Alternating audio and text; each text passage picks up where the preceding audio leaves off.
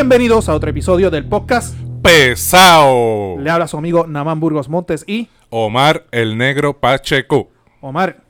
Dímelo. Seguimos con los invitados especiales en el podcast pesado. Sí, mano, y, y agradecido a todas esas personas que, que eh, vieron nuestro estreno mundial de- en el YouTube allí, en la entrevista con Juan Dalmau. De verdad que fue un éxito y una experiencia súper cabrona, mano. Un tipo de verdad que... Caballote. Bien, sí, súper humilde, buena gente. Este, hablamos como si fuéramos panas de toda la vida. De verdad que muy, muy, muy, muy buena y muy bonita experiencia. Y espero que le haya servido a ustedes un poquito, ¿verdad? Para, para seguir conociendo a nuestros políticos, ¿verdad? Y que esa era la idea, ¿verdad? Y no es por darnos el cantazo en el pecho, pero yo creo que es el primer episodio, el primer programa que públicamente él dice, y cito las palabras de él, esto es una pelea de 12 rounds y no nos quitamos. O sea, eso es así. Eso es dejó saber de que, de que va otra vez nuevamente a la contienda. Obviamente Claro. eso va a una asamblea general, pero Sí, no, prácticamente lo dijo que estaba dispuesto para el 2024, ¿verdad? En, en nuestra inexperiencia radial, pues no se nos ocurrió preguntarle si era una primicia, pero que se joda, lo dijo allí primero y está dijo. grabado.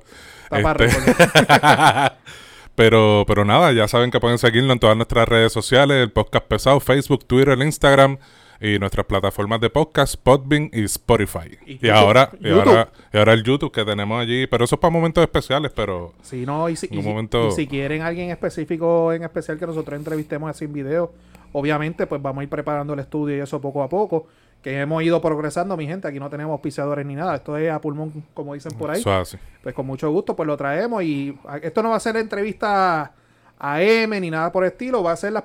Bueno, usted, usted vea cómo fue la entrevista que nosotros hicimos a Juan Darneo, que de by the way le encantó, y nada, le dejamos caer todo el peso con, con nuestros invitados especiales. Eso es así, hablando de invitados especiales, hoy tenemos otro invitado especial para nosotros, un tipo que se ha hecho pana, eh, de verdad, este... es primo del podcast pesado. es primo del podcast pesado. Este, gracias a él y a, y a Juan Luis Camacho tenemos nuestras intervenciones en Noti1 en la noche por Noti1 630M todos los miércoles de 7 de la noche a 10 de la noche, ¿verdad? Eso es así. Pero no hables todavía, que después saben quién es. Mira, Me manda a hablar para que me pregunten entonces. pero nada, con usted el profesor Francisco Pavón Febus directamente desde la loza. de la losa. Saludos, mis hermanos. Gracias, gracias mil. De verdad que el privilegio es mío. Este, Namán, Omar, definitivamente amo muchísimo al, al pueblo de, de Yauco. Este, gente, pues la mayoría de los que conozco siempre, sobre todo sumamente humilde, que es lo que más me, me gusta. Y, y un pueblo bien encantador. Y de verdad que para mí es un honor estar aquí con ustedes. Y máxime cuando ahora puedo expresarme de forma pesada, que no tengo las restricciones, ¿verdad? Aquí no aplica la FCC. Puedo dejar caer todo el peso completamente. Ala- adelante ya tenemos la cervecita a la mano y ahorita después de aquí nos vamos a almorzar y un par de cervezas más. Mira, ahora que, que Francisco dice eso, alguien lo escuchó el otro día que no había escuchado el podcast. Yo, oye, qué mal hablados son ustedes ahí. Yo, pues que se joda, ese es el punto. Claro. o sea, y hay gente que dice, mira, a mí me encanta escucharlo porque ustedes dicen las cosas como son. Ustedes hablan como, como nosotros hablamos y, y sin filtro y nosotros pues, para el gusto de ustedes, pues nosotros hacemos el programa así, lo hacemos transparente y de forma honesta, tal y como ustedes nos conocen todos los días. Claro, claro, y, y Francisco más o menos sabe la historia, pero estos somos dos panas, ¿verdad? Que empezamos en un hobby, quien, que hasta quien dice hasta por joder, Ajá. vamos a hacer un podcast y empezamos a hablar tú y yo mierda por ahí para abajo y, y opinamos lo que nos dé la gana, ¿verdad? Pero siempre tratamos de, de mantener esa opinión objetiva y educada e informada, no, no, no una opinión, ¿verdad? Este, por decir algo, sino, ¿verdad? Siempre Claro. tratamos de... No necesitamos escolta al final del día, es lo más importante. Ni, Ah, no- muy ni nos gestan votos. Ni nos gestan votos. Es muy bien, sí, porque hay algunos que se, se muerden la lengua y se la meten, tú sabes dónde. Este, Puede, puede hablar malo aquí. Sí, se la meten en el joyete. La lengua, porque este, pues no puedo decir esto, porque eso me va a costar, voy a tener causa política y me va a restar voto y demás y lo otro. Pues aquí, para el carajo, se habla como se tiene que hablar y Eh, ya. eh, eso así, y, y, y ¿cómo te digo? Es una mezcla de, de, de yo entiendo, por lo menos personas como, como ustedes, que es verdad que están directamente en los medios, este quizás puedan tener ese tipo de presión. Aquí en estas cosas de podcast es más libre, pero, pero tú, ¿verdad? Que ya estás en un medio nacional, tienes, tie- tú, tienes, tú tienes una ventaja en la flexibilidad de, de, de que recibes muchas llamadas. Sí, Este, correcto. eh, también tienes tus tu invitados, tienes tus tu, tu personas y emite también tus opiniones. Pero, pero tú, ¿verdad? Como persona, ¿has sentido esa presión o como empleado? ¿Has sentido esa presión este, o, o es más frío? Definitivamente sabemos que, pues, por supuesto, siempre van a haber unas restricciones, como bien decíamos ahorita, en términos federales, ¿verdad? Y entonces, pues, este, tenemos que cumplir, e incluso siempre, absolutamente cada una de las emisoras, siempre, este, pues, se salvaguardan, ¿verdad? A los efectos de que no se solidarizan ni se hacen responsables con las expresiones que ha- se hagan, ¿verdad? Por si acaso alguien mete la- las patas en ese aspecto, en cumplir con la normativa federal. Sí, en muchas ocasiones, este, pues, he tenido algunos encuentros con algunas personas. lo- los don Eleuterio de la Ah, vida. En ocasiones, ¿verdad? A veces llamadas en las que uno tiene que tener la inteligencia emocional para decir, no puedo salirme de la normativa, déjame quedarme tranquilito, ¿verdad? Y mira, ah, respiro hondo y lo dejo pasar. Después cuando se acabe el programa y voy en el carro, pues ahí me desahogo y todo lo que no le, todo lo que no le pude decir en el teléfono, pues yo lo digo acá solo en el carro, ¿verdad? Pero este sí, definitivamente, pues eh, nos acostumbramos. Oye, ven acá, ven para que te conozcan. ¿Quién es Francisco Pavón Febus, el profesor? Ah, pues te hago, vamos a hacerte un, un breve recorrido por, por mi historia, ¿verdad? Nací allá en lo que se conoce como Las Monjas, eh, en San Juan, cerca del área de, de cantera. Eh, trabajo desde que recuerde, desde que tengo uso de razón recuerde, porque hasta mi país me llevaba a la plaza del mercado a vender shopping bags antes de entrar a la escuela, a las cinco y pico de la mañana, y yo estaba vendiendo shopping bags chamaquito, recuerdo que como 10, 12 años por ahí. Y entonces, pues, este, entre otras cosas, pues después repartiendo periódicos y demás, y esto y lo otro. Eventualmente, eh, comienzo a trabajar eh, fregando en un negocio que se especializa, sin, sin decir aquí marca ni nada, ¿verdad? En comida cubana. Y, y fregaba y demás, pero yo miraba y decía, contra, qué diablo, a mí me gustaría aprender a hacer esta pendeja, porque es que le meten duro, de verdad. Y empecé de averiguado, porque toda mi vida he sido un averiguado y un presentado. ¿Y cómo se hace esto? ¿Y cómo se hace lo otro? Pues con el tiempo pues me pusieron a ayudar al cocinero. Eventualmente pues el cocinero falleció y entonces me quedé cocinando. Coño, qué bien. Yo el sustituto. Yo sustituto. El del banco. Ey, me quedé cocinando ahí completo, pero veía unas cosas en términos administrativos que yo decía, coño, hay que meterle mano a la administración para mejorar esto. Y eh, cuando me voy a estudiar, pues en vez de irme a estudiar eh, artes culinarias, que era todo lo que todo el mundo pensaba que iba a hacer, pues me fui a estudiar administración. Administración de empresas, hice mi, mi grado asociado. Yo juraba que con el grado asociado ya yo podía comerme el mundo. O sea, con una guillaera, Ajá. con una guillaera de madre. Y dentro de esa guillaera, pues yo decía, este, ahora que tengo un grado asociado, ¿a dónde yo puedo aspirar? ¿A dónde yo puedo buscar? Yo puedo buscar para lo más alto. Y empecé a aspirar para trabajar en el Capitolio. Y yo iba, y mi resumen y demás, y lo otro. Conocí gente, ¿verdad? Que, que eh, me veían y después con el tiempo me di cuenta que lo que le daba era pena, ¿verdad? O sea, coño, el chamaco se cree que esto es así, venir así con un resumen. Oye, pero a la larga de la postre, en un momento dado, una ya me dijo, espérate, espérate, espérate. Tú eres fulano de tal, el resumen, tenemos ya 25 copias de tu resumen No- aquí. no jodas más. Y demás. Este, te voy a enviar donde alguien. Allá. lo- eh, coño, vieron la perseverancia. Eso, eso, eso no me ha fallado nunca en la vida, brother. Y me dieron una oportunidad trabajando en la división de transportación del Senado, ¿verdad? Ayudando allí, que se ayudando a lavar los carros y demás.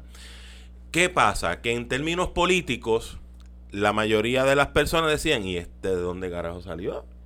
Sí, porque no, no llegó por para la política. Ey, ¿Quién fue el que empujó a este? ¿Y cómo fue esto? Entonces, me pusieron un sobrenombre, me decían el cocinerito. Algunos para joder, para vacilar. Algunos que tenían esta... Pero ven aquí, como le dieron plaza a este tipo aquí, tú sabes. Este no es del combo, ¿de dónde vino?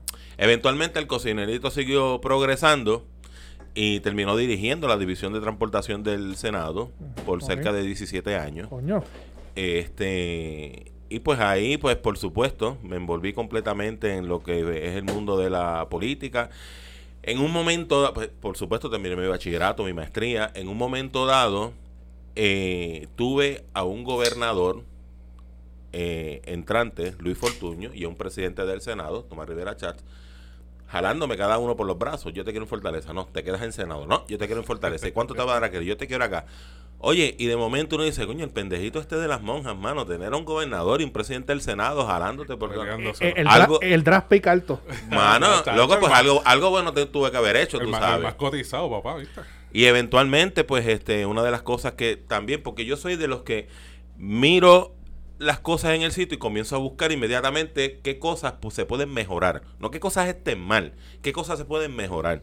Y entonces, como les dije, pues hice el bachillerato, la maestría, y en la universidad yo miraba y decía, coño, que yo creo, me parece que en términos del salón de clases, yo daría las clases de esta forma y de esta manera y de esta otra. Pues nada, eh, digo, yo quiero dar clases. Y comienzo a hacer lo mismo, a visitar universidades y llevar resumen y demás y lo otro. Un día llego a una universidad donde me dicen buenos días, y yo buenos días, ¿usted viene para las entrevistas para profesor? Yo iba de casualidad a llevarlo. Y yo número, digo, número B. Ajá. ¿Número cuál? y, ¿ah? Ya, ya iba la Ya número esa, 10. esa era como la 10, ¿sí? Eh, sí, yo vengo para las entrevistas. Su nombre, Francisco Pavón Feo. ¿Usted lo llamaron, verdad? Sí. Es que no lo tengo en la lista. Bueno, chequéate porque me llamaron tengo que y estar me ahí. citaron para esta hora. Tengo que estar ahí. Bueno, disculpe, ¿verdad? No está, pero fue un error nuestro. Lo vamos a añadir aquí y demás. Paso los procesos de entrevista, comienzo a dar clases y demás. Este, pues, di el palo. Eh, algo que me apasiona el salón de clases. De verdad, el darle la mano, el poder ver estudiantes. ¿Qué No, oh, oh, perdona que te interrumpa. Ajá. Yo a los edu- educadores, yo le tengo una admiración, un respeto, porque no todo el mundo tiene ese don. No, no es fácil. Mi, mi Sí. esposa fue profesora Ajá. y no es fa- co- Yo he visto cómo se preparan, cómo se hacen todo. Y yo le digo, yo no tengo esa paciencia. Yo no tengo esa tolerancia. Por eso los educadores siempre van a tener mi respeto. Siempre. Porque la gente se cree que esto es una clase de media hora, una hora, hora y media. No, no, no. No, eso pero no saben los días de anticipación, la, la lectura, las notas, los la slides, preparación de los si- módulos. si hacen los, los, los PowerPoint.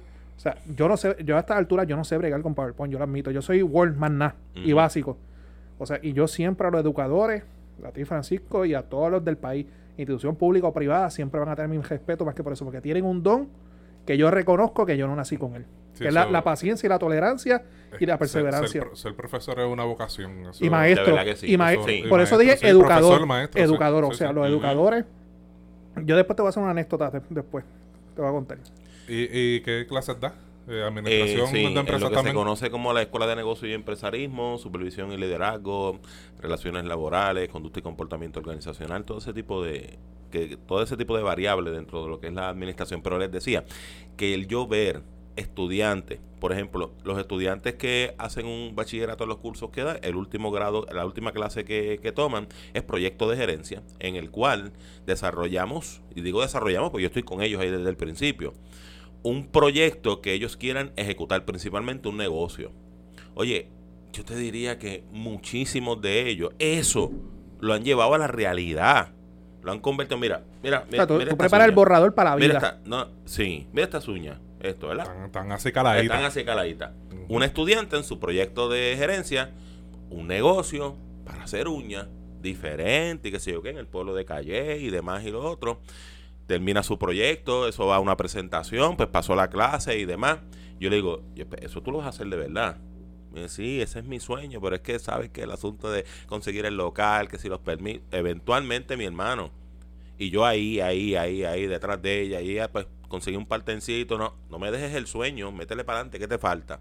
Y abre el negocio y ha sido un palo, pero una cosa brutal. Y de lo primero que me hace es, profe, pásate a hacer las uñas, tienes que hacerte las uñitas conmigo. Tiene, tiene un descuento aquí, profesor. Pero, Pero- definitivamente está brutal. Co- coño, qué bueno, manos, porque si, si hay algo que ha...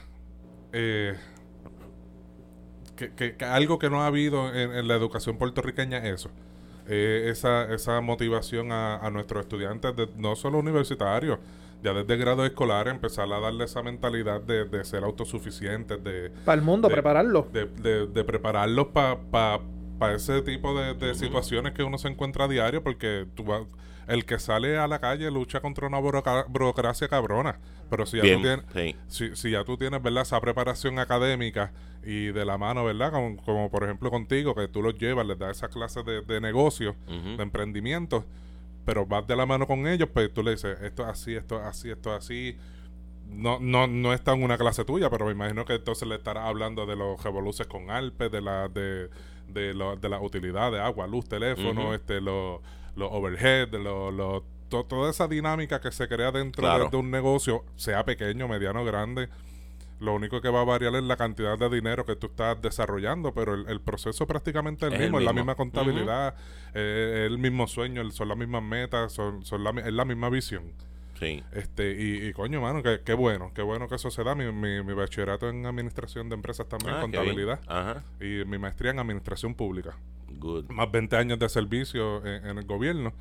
Pues sí, sé lo que me estás hablando porque Claro. lo, lo he vivido y lo he visto. No, siempre he tenido el sueño de tener mi negocio, pero uno se queda como que en el comfort zone, ¿verdad? Y, y coño, ya llevo 20 años aquí en la autoridad, ¿para qué me voy a salir? Si estoy bien, estoy hay comida en mi casa, tengo techo. Tengo mi retiro, tengo Eh, mi júbilo. Sí. No, No, de eso no hablamos porque estos retiros están cada vez más mierdas, pero este, pero sí, sí, mano, de verdad que, que te felicito por eso. Y, y, este y en ocasiones no, to- son- no solamente el asunto de, de que presenten eh, su negocio y puedan ejecutarlo por ejemplo eh, en una clase surge una idea con relación a un proyecto que se deba radicar y te puedo decir que desde hace ya como desde hace siete años eh, comenzamos a meterle mano bien duro al asunto de un proyecto de, de ley que penalizara en Puerto Rico eh, el acoso laboral. En muchísimas jurisdicciones en los Estados Unidos, pues hay leyes que, que lo penalizan. Lo prohíben. Y hace, eh, lo prohíben y, y tienen que identificar unos protocolos de identificación temprana. Bueno, una cosa brutal.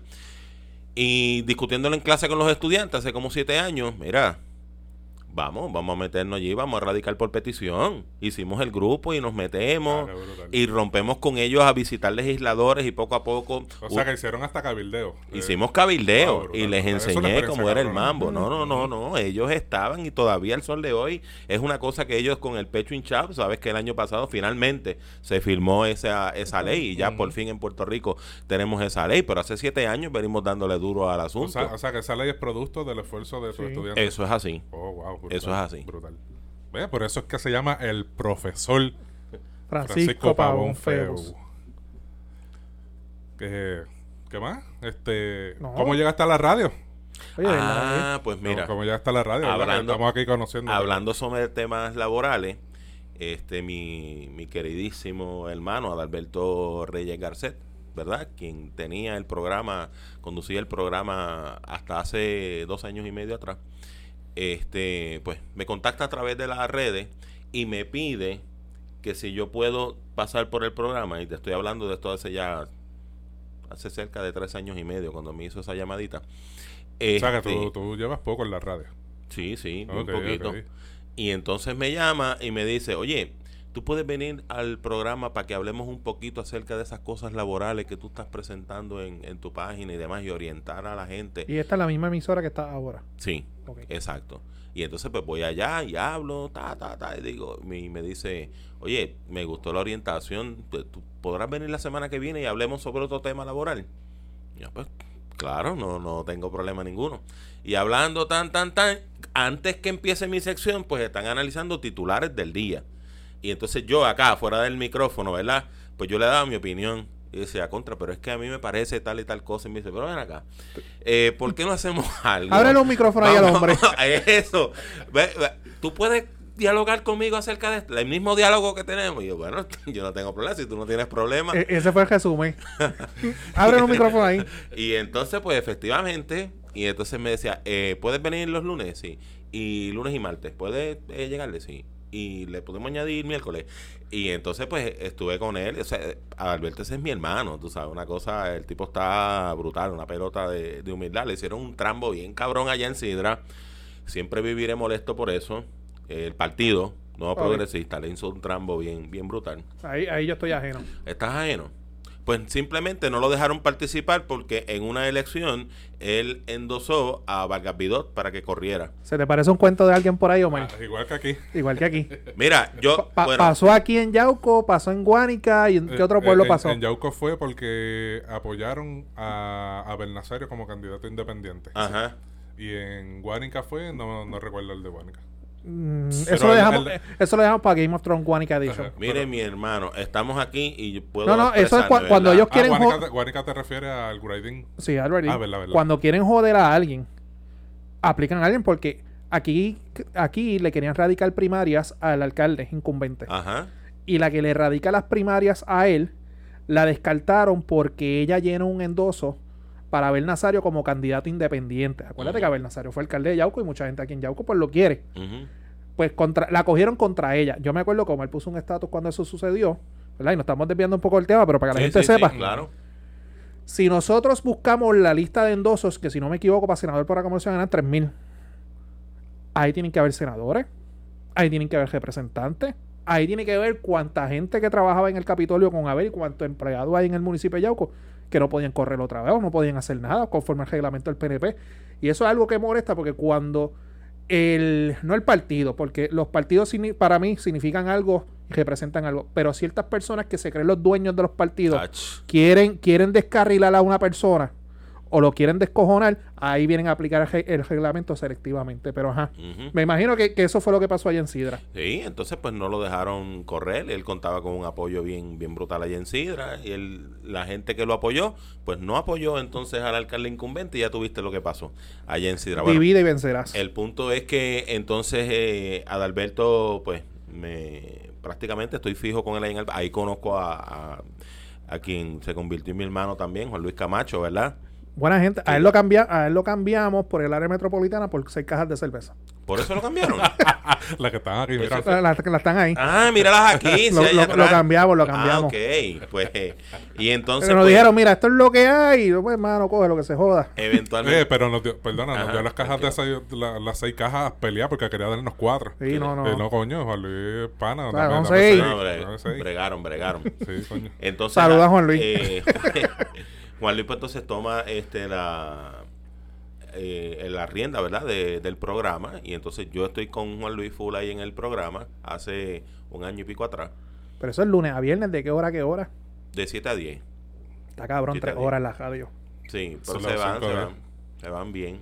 Dale, si con No, las no, no, llamadas, yo lo con digo las porque- llamadas que recibe se van a las millas. Sí, no, no, pero, pero la, Jodiendo, gente, pero la cabrón. gente se cree que Yo para trato de superarlo, pero con esta ayuda estoy jodido. No, yo lo digo porque la gente, tú has estado en, en nosotros hemos estado en programas políticos y la gente se cree que estar detrás de un micrófono, aunque sea media hora, no es fácil. no, no, no No, es Si tú no tienes contenido, si tú no tienes nada, bueno, nosotros aquí grabamos media hora, una hora, pero si no hay nada, se nos hace cuesta arriba. O sea, que la gente dice, ah, eso es fácil pararse detrás de un micrófono. No, no, Mierda hombre. es. No, no, no. no. Mierda es, no es Y fácil. entonces durante el día pues uno tiene que ir pues por supuesto Preparando. preparándose, mirando los titulares del día, antes de, de, de uno entrar por lo menos media hora, hacer un research de todo lo más reciente que hay, para no estar hablando de asuntos de, de ayer o antier y demás, tú sabes, de estar siempre actualizado. Y pues eh, eventualmente pues Juan Luis sabemos, ¿verdad? Este que se nos fue para allá para San Juan. eh, y pues me hicieron el ofrecimiento en la emisora, entonces de conducir el, el programa. Y ahí estamos, mano. Con los, don- don- los elecutarios de la noche. Pero fíjate, eh, ahora mencionaste algo importante, es la, la mantenerse constantemente, ¿verdad? En, en los research para poder tener tus Sí. temas. Y gracias a las redes sociales. Oh, O sí, sea, por ya- supuesto. La- las redes sociales, ahora las noticias son inmediatas, no era hace, ¿qué te puedo decir? 10, 15 años atrás que, que había que buscar en el periódico qué era lo que estaba pasando. Este, ya no ahora, no, ahora la- las redes, mira, tienen la información allí de primera mano. Que es otra pendeja también, porque todo el mundo le da retweet y share a, la- a, a los 20 embustes que salgan. Que tampoco es que la gente se, se Sí. mera en buscar si esa información Bueno, es fidedigna o no. Eh, El, screenshot que yo te envié ayer ¿De qué? de lo, por lo de lo, lo del hotel, No me acuerdo. lo de Viña la pastelera. Ah, sí, sí, verdad que Viña. ¿Sabes quién es Viña la pastelera? De aquí de Yauco. De aquí de Yauco. La he escuchado, pero no. Este, pues, hay una promo que está corriendo, ¿verdad? Que, que es eh, un hotel aquí en Yauco. eh, una promo, ¿verdad? Pues la- las personas que se acojan a esa promoción que tienen, pues, a ese paquete, pues van a tener eh, un día con, con Viña la pastelera, cocinando y haciendo Un- unos pendejas, tutoriales. unos tutoriales. Pues la gente Pues- despodricando que cómo se van a poner a viajar, que estos no son tiempos de estar viajando por el COVID. Que si hay que tener las vacunas para Que llegar a ello, pero puñeta, esto en Yauco, ¿dónde carajo la gente se piensa que esto es? en Grecia, cabrón. O sea, la gente, no- bueno, el mejor ejemplo, cuando en Ponce juramenta el doctor Luis Irizarry Pavón, en Noticias Ponce publicaron un, un- no sé quién los redactó la noticia, pero la noticia le quedó brutal, que el alcalde firmó un- una ordenanza declarando el Día Internacional de la Empanadilla y que iba a ser el museo de la empanadilla. Pero la cosa era que eran como seis o siete párrafos. Ajá, bien, bien- redactado, bien- una cosa Pero brutal. lo publicaron el Día de los Inocentes. Ah, ok. Y tú leías el párrafo y tú decías, coño, o sea, la, la persona le metió cariño al día de la empanadilla. Y cuando tú llegas al final decía, feliz día de los inocentes. Tú tenías que leer los comentarios. Ya empezó mal. Para eso es que él quería ganar. ¡Qué que no cafrería! no leen. No, no leen. Y cuando le dan share a noticias del 2016, 2017 para acá o de otros países. No, no, la gente está No, cañona. no, Mi gente, lean, lean. Tienen, tienen el acceso a la información a la mano, en un Facebook, un Twitter. Pero lean, lean o pregunten, no se pongan a estar dando chéalo. Eh, y si no quiere preguntarle a nadie, es tan fácil como brincar de una de- del Twitter, por ejemplo, a Google, Google. y hacer un search de lo que están hablando allí. Eh, Un ejemplo fácil, diablo, que como hemos cogido este tema, un ejemplo fácil, Bueno. lo, lo, lo- lo de la muchacha esta, tú sabes que salió Kylie Jenner con, con, con el traje de baño rojo, Ah, sí. las patas largas, esta Eh, mujer ella- la- de, ella alta, ella de la alta. familia Kardashian. que era una alfombra. Pero entonces la estaban comparando con una supuesta joven que estaba entrenada por la NASA, que, que entonces Kylie Jenner coge un montón de shares y, y apoyo, pero que esa muchacha que, que está en la NASA y entrenándose con la NASA con 19 años, nadie la apoya, que si pito y si flauta, ya tú sabes, todo el mundo indignado porque no Ujú. apoyaban la nena de la NASA. Yo no sé quién carajo es esa nena de la NASA. He visto el post, pero ni, yo como las Kardashian no me importa, yo no leo nada de ella. Pues no, olvídate la Kardashian, vamos a hablar de la muchacha esta de la NASA. Yo busqué el nombre de ella en Google. Y lo primero que te sale es que la NASA niega cualquier vínculo de esa joven Con, con, ella. con ellos. Ajá. Y entonces, puñeta, entonces la gente se volvió loca haciendo un, un- un- compartiendo esto porque querían Y cuidado que le he hacerse los más papistas. Bueno, el, el de- el Pero de- realmente la muchacha ni siquiera pertenece a la NASA. ¿Tú, tú- tú me entiendes lo que te Sí, quiero decir? La- claro, la claro. gente no, no busca, ¿no? cuando oh, nos fuimos, nos descajilamos de otro tema. Pero, cabrón, pero cuando, el cuando el huracán María, que dijeron que había un profesor, que ese profesor trajo unos vagones de yo no sé dónde carajo, que así, y era el niño, el niño polla. Yo, de y, el los niño- Brazers. y la gente repa- que si Dios bendiga a este muchacho, que si eh, que, que Dios le, le multiplique Yo- sus yo tu- bendiciones. Yo tuve, que, lla- yo tuve que llamar a mi mamá y decirle, mami, esa noticia que compartiste, ese muchacho hace películas porno. ¿Cómo va a ser? Yo no voy a compartir un carajo. Porque "Pues, pusieron la foto porque-" de él, parece que de una escena porno de él dando clase. Y él era un profe- No, el para el colmo era de Yauco, el profesor. Ah, sí. Era de Yauco. Profesor Yaucano. Un profesor yaucano que vivía en Nueva York. Que si él movió sus palas, que si él movió sus conexiones, que si envió, que si el gobierno de Puerto Rico se opuso a que entraran a los muelles los Bueno, una historia y la gente lo compartió esa historia. Ah, que hay, hay gente tan mente corta que piensan que tú leer algo a través de las redes, eso que salió ahí, es como si tú lo leyeras, qué sé yo, en una página de Endy o Vocero, demás, un med- en medio eh, oficial, ¿verdad? No, no, no. Ay, sí, salió en Facebook. Lo dan pusieron por hecho. Hello, por favor. ¿En serio que todavía hay gente así? No, sí, los hay. muchacho, Y por ahí viene la coma ella mismo, que ya los va a ver otra vez activados. Diantre, ¿verdad? Ahora viene a, a darle... Pero como digo yo, para lo que es en la televisión boricua, Bueno, qué carajo. A ustedes eh, mencionaron el, el Día de los Inocentes. ¿A ustedes les gusta hacer broma esos días? ¿Las hacen? Más o menos. ya estamos en una edad que, bendito. No, no tanto. No tanto. La última que yo hice fue cuando empezaron las erradicaciones. eh, para esa temporada por ahí. Este, yo les decía eh, a la gente que tenía un mensaje que darle, que me vieran en vivo, que iba a hacer un mensaje en vivo a través de Facebook, tal día, tal hora. Y qué la gente preparándose. Chacho, una cosa bien brutal, preparándose. Y entonces ahí, pues, Pues iba a ser supuestamente un anuncio político. y un anuncio. Ah, un Iba anuncio. a anunciar algo. Y yo eh, decía, mucha gente me ha preguntado que le conteste si sí o si no. Y les tengo En su, una mo- en su contestación. momento, en su Les momento. tengo una contestación ese día. Y entonces, pues, les decía, sí, se me ha acercado mucha gente, me han hecho la pregunta, Francisco, dinos sí o no y demás. Yo he estado analizando, buscando diferente, nada, hice un cuento ahí bien final y les dije, al final tengo que decirles que efectivamente no. Las galletas Killer no son hechas por duendes. Luego de haber, luego de haber muchachos, se me han cagado en la madre 20 este.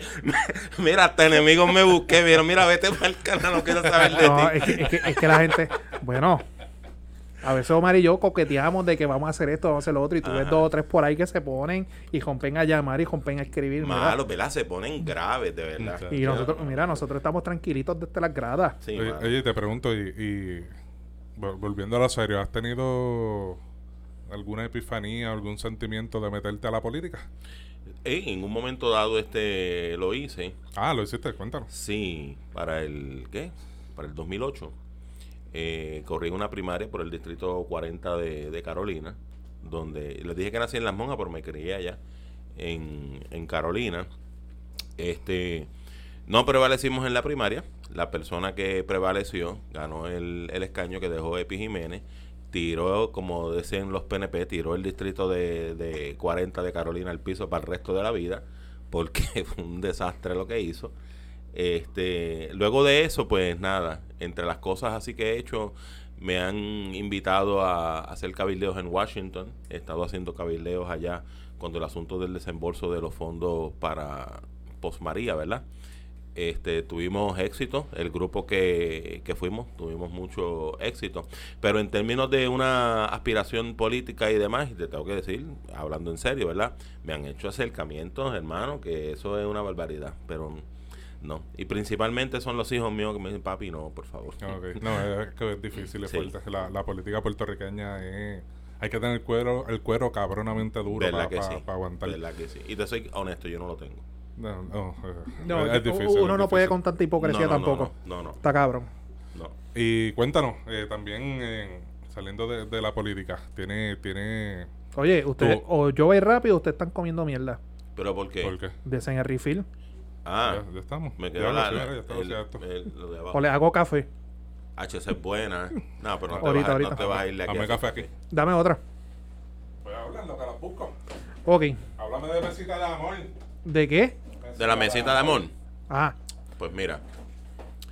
eh, hace aproximadamente, sí, gracias, como tres años y pico, me, me, voy voy, por ahí, yo con, las boto ahorita. me voy con un grupo de, de estudiantes a, a una a comernos un almuercito navideño, un restaurancito.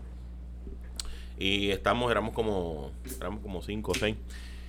Y de lo que pedimos nos quedó bastante comida. Nos quedó bastante comida. Y entonces dijeron, mira, vamos a pedirle en platitos to go para llevar. Nos los llevamos. Cuando vamos en, en el carro, nos paramos en una luz, que sucede en muchísimas ocasiones. Y pues había una persona pidiendo dinero. Y uno de los estudiantes dice, oye, vamos a darle los platitos que tenemos ahí de comida. Para que coman de comida navideña. No es mucho, pero vamos a dárselo. Y ese individuo se puso tan y tan contento cuando recibió ese platito de, de comida. Y nosotros nos pusimos de acuerdo y dice, oye, ¿y qué tal si hacemos esto? Preparamos, qué sé yo, 10 o 12 platitos y nos vamos por ahí, lo, lo repartimos cuando, cuando tengamos break y eso. Efectivamente, empezamos a hacerlo. Cuento corto, algo que trascendió a nivel de que en ocasiones llegamos a preparar hasta 100 platos de comida para, para repartir. Ya, pues por supuesto, en, en aquel momento, pues tomaban la clase conmigo, éramos un grupo, pues eventualmente cada cual va haciendo su vida, ¿verdad? Y dispersándose un poquito. Aunque en muchas ocasiones me dicen, profe, este, pásate que tengo una, una cajita de compras, tengo arroz, tengo esto, y continúan en la colaboración, pero ahora principalmente lo que hago es, eh, principalmente los sábados, preparo desde mi casa eh, aproximadamente entre 50 a 60 platos de, de comida. mucho. Sí, de hecho, aquí vengo a Yauco a, eh, en muchas ocasiones. Es un hermano que se me contactó a través de la radio, se llama Marco Antonio, tiene un negocio ahí en, Paloma. en, en Guánica, tiene un negocio en Guánica. Este, y él me llama y yo vengo a, a, él me, a, a buscar platos to go, a buscar aceite, a buscar un montón de cosas, pero por cantidades heavy, tú sabes. Y entonces, pues, eh, principalmente voy a lo que se conoce como el casco urbano de Río Piedra, donde está la, la plaza pública allá en Río Piedra. Eh, no sé si han visto también una zona que le llaman eh, el elevado del expreso de Trujillo Alto eh, en la 65 de Infantería, un área donde es una comunidad de deambulantes completamente. nada, cuento corto, pues este voy, le reparto, se me sigue uniendo personas, por ejemplo, este en el día de hoy, una invitación para que recoja, creo que son aproximadamente 30 cajas de lo que le llaman las cajas de comprita, para repartirla. Y ya voy para tres años y pico en esto, mi hermano, y una satisfacción, pero brutal. He sido invitado, por ejemplo, a la República Dominicana a ir a hacer, este, pues, llevar la mesita de, amor allá. ¿Cada, ¿Cada cuánto tiempo reparte los almuerzos? Semanalmente. Semana, o sea, una vez a la semana. Una vez a la semana. Y más o menos de cuánta, ¿verdad? Y deambulantes tú, tú, el, el, eh, el, grupo este impacta. impacta. Entre 50 a 60 personas. Mucho. Sí. Y, es un tema que aquí no se habla mucho en Puerto Rico. y eso y eso es Río Piedra. Río Piedra, sí. Río Piedra solo. Multiplica eso quizás por, por 78 y cuidado si más.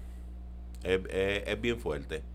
Este la mesita de amor la trajimos acá a, a Yauco cuando, perdón, a Guánica eh, cuando aguánica con comida preparada, cuando el asunto de, de los sismos, ¿verdad? Precisamente. Sabe Dios si coincidimos. Me, me, acompañaron unos estudiantes y, vinimos y pudimos hacerlo. Decirte el área y demás, porque. Eran muchos los campamentos. Sí, este, era cancha y parque de pelota y había un campamento ahí. Y ahí fuimos. Aquí a Yauco también tuve la, la oportunidad de venir con compañeros de la universidad. Sabe Dios si fuiste a Barinas, para, para el área de, de allá de mi hermano, me metieron a uno, sí, me acuerdo ahora. Sabe Dios si coincidimos. porque yo no sé si tú te acuerdas cuando lo del temblor, que se fue viral un video de un cuidado de ancianos que habían este. sí. Pues ese video quien lo sube es mi esposa. Oh, sí. Porque ella estaba con la escuela de medicina de, Ponce en aquel entonces y ella es lo que lo sube. Que inclusive hasta el Molusco, hasta David Bernot se puso en comunicación con ella y toda la cuestión. Es que los reggaetoneros fueron y le regalaron cosas. Ah, sí. En aquel entonces yo, yo estaba empezando lo de la campaña. Y yo lo que hacía era, en la guagua mía, que by the way, me la chocaron en aquel entonces, yo, yo te conté eso, ¿verdad? Yo lo que hacía era, nos traían suministros, gente que me conocía me daba suministros, etcétera, en la guagua se repartían, Omar ayudaba. Y gente, y tengo que decir esto, venía gente del área metro. Y del área este, guagua, literalmente, espetada en el piso. Y obviamente no sabían, y yo lo que hacía, mira, tal comunidad, tal sitio, ah, llévanos y sabe Dios si hasta coincidimos, porque yo llegué a, dirigir gente de Dorado, de Fajardo, de, de, Guayama. En Guayanilla también nos metimos a ver los indios, porque acuérdate que ahí también había campamentos. O sea, eh, eh, el impacto, el impacto de, de, del resto de verdad de, nuestros compatriotas a esta área del sur fue tan y tan grande que a mí me preguntaban a dónde puedo ir y yo le ya yo no sabía dónde decirles dónde Había campamentos que decían no traigas más nada. Sí, porque el no me pasó, no traigas más nada. Me pasó, llegamos y Digo y súper agradecidos, ¿verdad? Exacto. Hubo uno en Yauco que, que residente calle 13, él llevó la letrina. Es donde vive este Ay, Dios mío, se me olvidó el nombre, ahorita me voy a acordar de él. Este, por allá por Barina. Que el alcalde fue para allá y lo votaron de ahí olvídate. Sí, porque el alcalde fue a decir. Tú lo que querías era decirle eso. No, no, no, no, no, esto fue verdad. que el alcalde fue para allá a la, a la pauta y estaba calle 13, con, él estaba con un pelotero. Y calle 13 y todos ellos los votaron. A, políticos que vean, políticos que votaban. Por eso es que yo ni sé ni para el carajo que yo estaba en la política. Ni sacaba fotos ni nada por el estilo. Eh, ¿Cuánto cuánto platos has logrado impactar en todo este tiempo? Eso en Yauco. En total, sí. Esa casa la dejó el otro día. Esto fue aquí, este. Eso para allá por el Juan Luis me puso en contacto con una joven aquí, que fue la que me Esa casa está por el cafetal. A los sitios a donde ir, este, y definitivamente fue una, fue una experiencia, fue una experiencia espectacular. Mira, aquí hay sitios, ah, bueno, mira, tengo los sitios. Eh, Amalcigo, Altos Cruceros, Las Parceras, Sector Cañita, Siestaloa Padilla y sector La, Tumba. Esto fue gracias a, a Frances Irizarri, que fue la que me mostró los sitios. Frances la mencionamos aquí ahorita, ella fue la que la que el PNP le, le secó las puertas, porque habían dos a... Es nuestra amiga y nos escucha.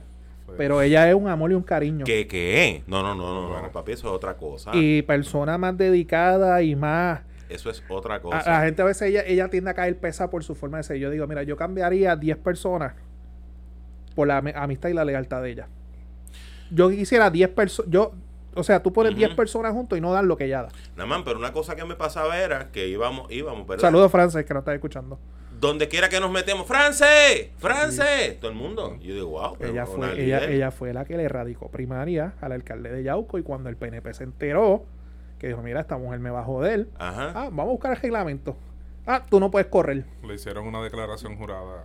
Y ella contra. era, y a Bernasario la lleva, mira, así de la manito también. Esta es la que yo quiero. Que eso era tumbar cabeza sí o sí. Tremenda, pero bueno. Es que Y mira lo que le hicieron. Por eso, ¿ves? Por- No, y corrijo, de y no corrijo. meterse en la política. Y, yo soy uno que yo, no son los partidos, son las personas que Son las porque- personas. son las personas que administran los partidos, porque los partidos tienen su, tienen su razón y su propósito de ser. Pero Oye, los y grupos, va- vamos a aprovechar esa coyuntura. Vamos entonces ahora a dejarla aquí, a caerla aquí pesado. Ya conocieron a Francisco, ya saben quién es Francisco Pavón Febu. no, y lo vamos a traer Lo- más veces. lo- seguro que sí. tenemos Nosotros- y tenemos nosotros- cajas ahí por vaciar Y que nosotros le demos la visita entonces allá en Noti1 en la noche. Eso ya así. lunes a viernes, de 7 a 10 de la noche. Y nosotros el podcast pesado todos los miércoles a las 8 y media de la noche, Noti1 630 M. Vamos a, vamos a hablar un tema que, que reventó duro y te toca cerca porque es de tu partido. Vimos las expresiones de Larry Selhammer sobre la estadidad. Me voy en la línea de Naman, que allí es donde las personas joden los partidos. ¿Por qué? Porque a la vez Larry Selhammer, eh, en sus expresiones y, y, eh, reparafraseando lo que dice, él, él lo que está diciendo es que la estadidad no la ve cercana porque hay unas situaciones económicas en Puerto Rico que no son eh, llamativas para los Estados Unidos a, a cogernos como Estado. Un resumen pendejo para que la gente entienda. Le cayeron arriba. Todos. le dieron de arroz y de Hasta masa. Ramón Luis fue el primero que le cayó. le me, dieron me de que Tony no salió en defenderlo. y de masa. Ramón Luis, Johnny Méndez, Jennifer González. Hasta Hernán Padilla. Sí, El pero a ellos se le ha virado la tortilla porque ellos serán los líderes del partido, pero la matrícula se le ha ido en contra de ellos. Llegamos al punto. Allí es donde entonces me voy por la línea de Namán, que el problema no son los partidos, son las personas. Pues los partidos están creados, ¿verdad? Para, para coger esta organización y crear, ¿verdad? Su, su plataforma de gobierno en, en su pensamiento y llevar y Esto es ejecutar. nuestro ideal y esto es lo que nosotros queremos. Pero entonces, Larry Selheimer no está diciendo en ningún momento, yo no soy estadista, yo no creo en la estadidad, yo no voy a luchar por la Es lo que estadidad". dijo, primero hay que resolver esto primero y entonces vamos con Y aquello. es claro, hay unas situaciones que resolver. Yo por lo menos veo que nuestro problema económico, mi opinión, no tiene que ver un carajo con el estatus. Porque hemos sido gobernados por dos diferentes partidos que han hecho la misma mierda que él, donde nos tienen hoy. Malas decisiones administrativas, eh, desvistiendo un santo para vestir otro, eh, te cogen... Te Apagando cogen, fuego al Te cogen los chavos del peaje en vez de para las cajeteras, te están apagando fuego en otra cosa. Te cogen las multas que eran para la universidad y la universidad le gestaron fondos y lo cogen para otra cosa y los policías jodidos. Esto no es cuestión de estatus, esto es cuestión de sentido común y administración. pública. Entonces, Larry se le mea en la cara, porque no hay otra palabra. Larry se le meó en la cara, dijo la verdad. Una verdad objetiva pa- en, en mi pensar. Y eso fue el acabose en el Partido Nuevo Progresista. ¿Qué, qué, qué Yo creo, merece me, parece que en, en ese aspecto, ahí lo que molestó a muchos no fue lo que dijo, sino cómo lo dijo. Me explico. En la parte donde indica quién va a querer asociarse con un quebrado. Eso eh, eh, eh, entender que lo dijo de forma Sí, despectiva. Entonces, cuando... Coño, pero, pero, pero Francisco, llevamos 15 años Ujú. quebrados, es verdad. No, no, no, sí, sí. no, no, vuelvo y te digo, que no es lo que, Ajá. que no es lo que dijo, sino cómo lo dijo. Pues, Y- eh, pues entonces, entonces decidieron atacar el mensajero y no el mensaje. Así yo lo vi. Pierluisi en Sí. esto no, no ha metido la cuchara, ¿verdad? No, no, por No. lo menos hasta el, de- hasta el día de hoy. Hasta ahora no he visto nada. No he visto expresiones. De hecho, se, Bueno, lo- y me lo- imagino lo están que- emplazando. Y tiene- a través y- de las redes lo están emplazando bien duro. Es que, es que es un asunto interno también, o sea, tiene que vaquear el suyo porque va a ser secretario de Estado, va a ser el segundo en mando. Bueno, perdóname, pero ya gente puso, pu- ya hay representantes que pusieron el, el, el voto a favor del Selhammer acondicionando lo que se rectifica. Sí, pero los populares... Palabra. ya Quiquito ayer, le, le- ¿vieron lo que dijo Quiquito? Sí. Quiquito a la soltada dijo, no, papi. O sea, si, refiero. si- si esa es la línea que tú vas a seguir, sabes que con mi voto no cuenta Pues- para este. Pero entonces uno, de, en eh, uno de los políticos En la Cámara. y, y, y con este apellido estadista que le dicen mejor- el, caballero de la política. que, ¿no? le- que de, de- yo me atrevo a decir que está en el top 3 de mejor reputación política en Puerto Rico. ¿Quién? ¿Quiquito? Eh, No, ese este, Hammer. Larry. Ah, Larry, sí. Está en el top Claro. 3 de mejor reputación Llega política hasta en la Puerto mujer mía que dice, y ponceño. Y Ponceño. Eso debe ser. Y, y, y coño, tú, tú sabiendo que tienes un tipo... de- Fue de- honesto. no, pero un tipo de la calidad política humana para poder trabajar por Puerto Rico en esta coyuntura histórica de que no hay gobierno compartido, esto es un, gobierno diverso, como, como dijo Dalmau en la entrevista a nosotros. Eh, eh, compartido nada, esto es un gobierno diverso, que todos tienen que depender de todos ahora mismo. No es como en el 2008, que estaba eh, Aníbal, pero eh, la legislatura era totalmente PNP y ellos copaban. Clinton. No, tú- eh, tú- eso tú- sí tú era tienes una dividido. minoría ahora mismo que son bien vocales. Claro. Pero entonces, ¿por qué, por qué minimizar a, a esa, a esa calidad de político o, o servidor público unas expresiones reales? ¿Por qué? Definitivamente, mira, una de las cosas, y, que- y con este asunto, ayer Adalberto, Adalberto tiene una sección los sábados, este, y yo arranqué para allá, para emisora, a hablar con él sobre el, el asunto.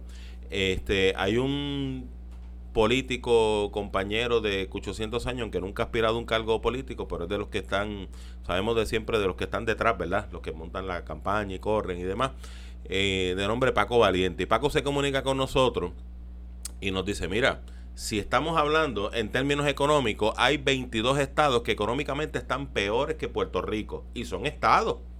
Ese asunto económico de ninguna manera debe interferir con que continuemos, lo que explicaba, continuemos el proceso hacia la estadidad según lo solicitado en el pasado plebiscito y según ahora saben que va a haber una elección especial, ¿verdad? Para unos Sí. delegados que van a Washington. Y eso no tiene que ver, son dos cosas que sí hay que trabajarlo, lo económico hay que trabajarlo, por supuesto. Pero amarrar una cosa a que no se puede hacer esto hasta que no hagamos esto, eso es lo que ha molestado a mucha A gente. mí, y por, por eso tiré la pregunta que ha hecho, que ha dicho Pierluisi. Porque si a alguien le hace daño esta controversia, esta situación, es a él, uno. Yes. Uno, al que le están tirando al que viene detrás de ti, tu secretario de Estado. Y dos, tú eres el presidente de ese partido.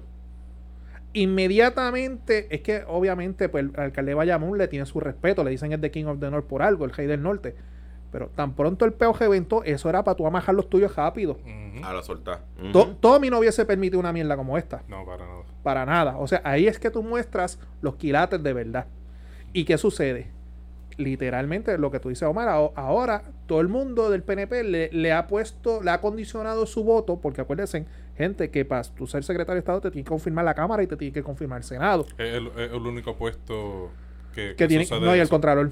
Ah, y el Contralor. El Contralor tiene que pasar por los dos. Los otros solamente pasan por el Senado. y que el PNP ahora se tire para atrás a decir yo te voy a condicionar, también tú pones al popular también una posición que dice, ok, y si nosotros queremos poner, o sea, po- po- el que sale perdiendo en todo este asunto no es Larry, No. es Pierluisi, y me preocupa que ya vamos 24 horas y no ha habido ningún, y, y lo primero que él debió haber hecho es coger el teléfono y cagarse la madre a dos o tres, o sea, David Colón, pues está bien, él es un analista. Cucusa, ellos tienen que tener porque Cucusa todavía tiene sus conexiones dentro del partido. Pero lo que es Quiquito y toda esa gente, debiste haberlo. Ramón Luis presidió su Comité comité de transición. Tú tenías que haberlos llamado. Mire, puñeta, cállate. Déjame yo trabajar con este asunto. Porque quizás los comentarios de Larry la semana que viene se olvidaron. Ujú, Pero tú, tú revolcaste un avispero en el partido. ¿Y qué sucede? Que ahora mismo, lo, yo, Naman Burgos, desde las gradas, lo que estoy viendo es que hay muchos seguidores leales al partido que al que están vaqueando es a. Ujú. No están vaqueando a, a, a lo- a los que le están tirando al Larry. Y tú estás creando una división y, ¿verdad? Y perdón de que lo diga así, se están quemando el uno al otro. O sea, ¿qué va a terminar? Vamos a ver, porque la- las administraciones populares y PNP son locos desviando el tema. Vamos a ver qué sucede esta semana. Pero me preocupa que Pierluisi el día de hoy no ha dicho esto es esto, esto, esto, o no se ha escuchado una reunión de emergencia secreta ni nada por el estilo. O sea, no sé en qué vamos a parar. Entiendo que mm, me parece que por su, por lo menos la delegación PNP este en la cámara lo está convocando a, Sí, a vi que Johnny Méndez lo iba a convocar. Johnny. Al Cauco, sí. al caucus completamente eh, o sea del PNP completamente para ir a, a exigirle me imagino que aclare y demás y lo otro vamos a ver qué sucede con esto como tú dices no he visto expresiones por parte del gobernador al, al respecto. Una miradita por aquí rápida. Y si lo pone, o- la otra posición incómoda es, si tú no cuentas con los votos del PNP para que te confirme, ahí entonces Tatito y, y José Luis Dalmau pueden tirarse para atrás. Así, ahora nosotros queremos a fulano de tal. Vamos a negociar esto aquí. Eh, o sea, de- creaste un cagadero. Ujú. Creo, creo un hecho político innecesario, eh, de verdad. No Y- todo el mundo y- es Frank Underwood. Pero, pero entonces, yo me voy en tu línea ahora, Naman, de que le crea este problema a Pierluisi porque no sé si te, si te has fijado últimamente el de redes sociales que ya están empezando con, con el troleo a Pierluisi, Ujú. de que no está haciendo nada. Que dónde está Pierluisi. Yo no lo veo tan activo ¿Qué como ha Ricky hecho- cuando qué ha comenzó. hecho Pipo? ¿Qué, qué, qué, qué está pasando? Oye, ven acá, ya lleva como, como 25 órdenes ejecutivas en dos meses. Yo no sé cuántas lleva, pero... lo- los nombramientos no han bajado todavía, ¿verdad? Eh, Que yo sepa el Hasta Senado. el, hasta el sol de hoy, ninguno. El único que sometió, que me dijeron, que sometió los documentos fue el secretario de, de Justicia, que sometió todos los documentos. Pero de ahí para adelante nadie ha sometido documentos ni nada. ok. No, le- Y, y vamos para marzo ya mismo. le- le- eh, le- le- la, la expectativa de que Pierluisi viniera... Perdón, la expectativa de que Pierluisi viniera comiéndose el mundo fue alta. Fue bien alta. Y, y, y realmente eh, quienes se están quedando con el canto en las redes sociales está haciendo la legislatura popular. Eh, eh, digo, quizás no sé si, Hasta ahora. si, si esta vieja maña, ¿verdad? De, de, de casarse con, con estos medios noticiosos, ¿verdad? Que, que, le, que le dan promoción gratis, entre comillas.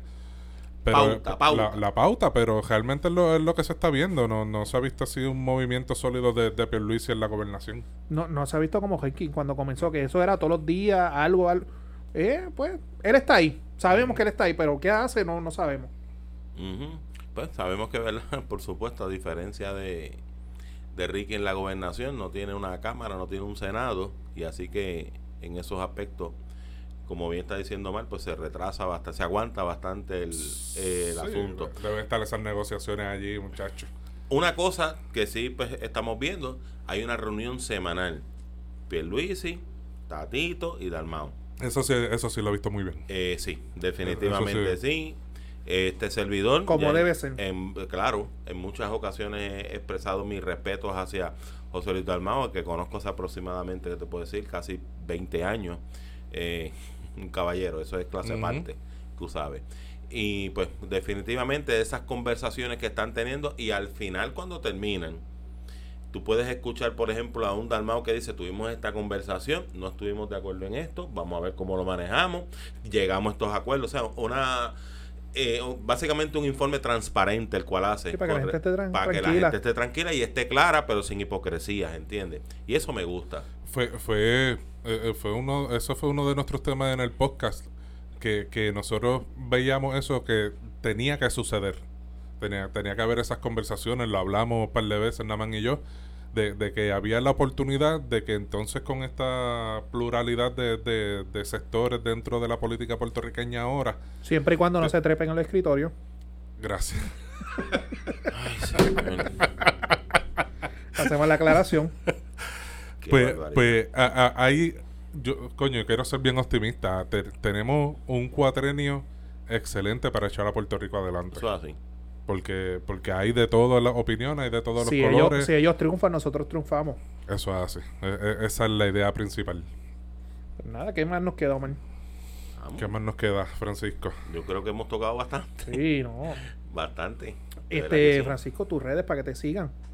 Francisco Pavón Febus. Así me pueden conseguir a través de Facebook, Instagram, en Twitter, Frank Pavón. Y me Frank. Pavón. Mesita de amor. Yo no Y si tengo- la per- las personas quieren hacer una aportación o algo, un donativo, pueden comunicarse a través de las redes, este Francisco Pavón Febus, o igualmente a través de mi número de teléfono, subimos un post. 787-329-6006. O no- con nosotros en el podcast pesado ponemos, ¿verdad? Nuestras redes a tu disposición también, lo que necesite. Gracias. y Mira, nuestra persona lo que necesite también. eh, hace, Como yo le digo a la gente, nosotros no somos adivinos. Yo no soy adivino, tú gritas y nosotros atendemos. Hace aproximadamente un mes y medio atrás estuvimos en una misión en la República Dominicana que nos invitaron a las comunidades que se conocen como los batelles Los batelles este, están conformados por grupos de haitianos que los trajeron ahí a cortar caña y demás. Están en el mismo medio de un cañaveral, por ejemplo. Residen en, una red, en unas casas de madera con piso en tierra, sin luz, sin agua, nada de eso. Este, y pues fuimos allí, eh, le cocinamos, le preparamos una paella valenciana, le llevamos ropa y unas cuantas cosas. Fue una experiencia espectacular. Bueno, ahora para el mes de, de- a finales de mayo vamos a estar visitando nuevamente la República, llevando lo que se va a conocer como la mochila de Amón, en la cual para efectos de escolares vamos a llevar unas mochilitas que tengan El libreta, back to tengan school. lápices, exacto, el back to school. Así que todo el que quiera también este cooperar con esa mochilita de Amón, redes. pues puede hacerlo y lo vamos a agradecer mucho. Nada, No, perfecto, sí. Hacemos, despide, hacemos- Omar. hacemos un post en las redes. Ya saben que para Mesita de Amor se comunican con Francisco Pavón Facebook en las redes sociales o con nosotros en el podcast pesado, Facebook, Twitter, Instagram eh, y nuestras plataformas ¿verdad? De, de podcast, eh, Podbean, Spotify y ahora YouTube cuando tengamos... Y los que no han visto el episodio, véanlo. Sí, Esa véanlo, entrevista véanlo quedó cabrona. Bu- buenísima, buenísima. Así que nada, este, ¿qué más? Noti1 en la noche, 6.30 AM. 9 eh, días AM. y 9.10 AM todos los miércoles a las 8 y media allí con el profesor Francisco Pavón Febu. Le debemos la visita. Francisco, gracias Sí. por estar aquí con nosotros. Verdad que, de verdad, me encantó. Que, se, que se repita. Es verdad que Namán está cabrón. Tú le decías a las millas. a las millas. Tú le decías, pero ¿para cuándo, para cuándo, para cuándo? Y el cabrón este, pues cuando tú quieras. Sí. pero di tú, si tú eres que tienes el estudio, pon el día y la hora, carajo. Yo, yo vivo aquí al lado, es cuestión de yo vestirme y llegar. Ah, bueno. No, pero coño, gracias, mi hermano. No, gracias. gracias, a ustedes, de verdad. No, que de verdad que gracias, Francisco. Me encantó y que se repita, ¿ah? Dale, para, para la próxima invitamos a Juan Luis si se puede. Seguro. Ah, no, y ahora está, ahora está aquí ya. Dijo saludos desde Washington. Oye, Juan Luis, Juan Luis. ¿qué tú, eh, oye, este, Juan, ¿Qué? Juan, ¿qué tú crees de Juan Luis? Tú eres un mamabicho. y sigo pensándolo. Dale, miente, nos fuimos. Nos vemos. Bye.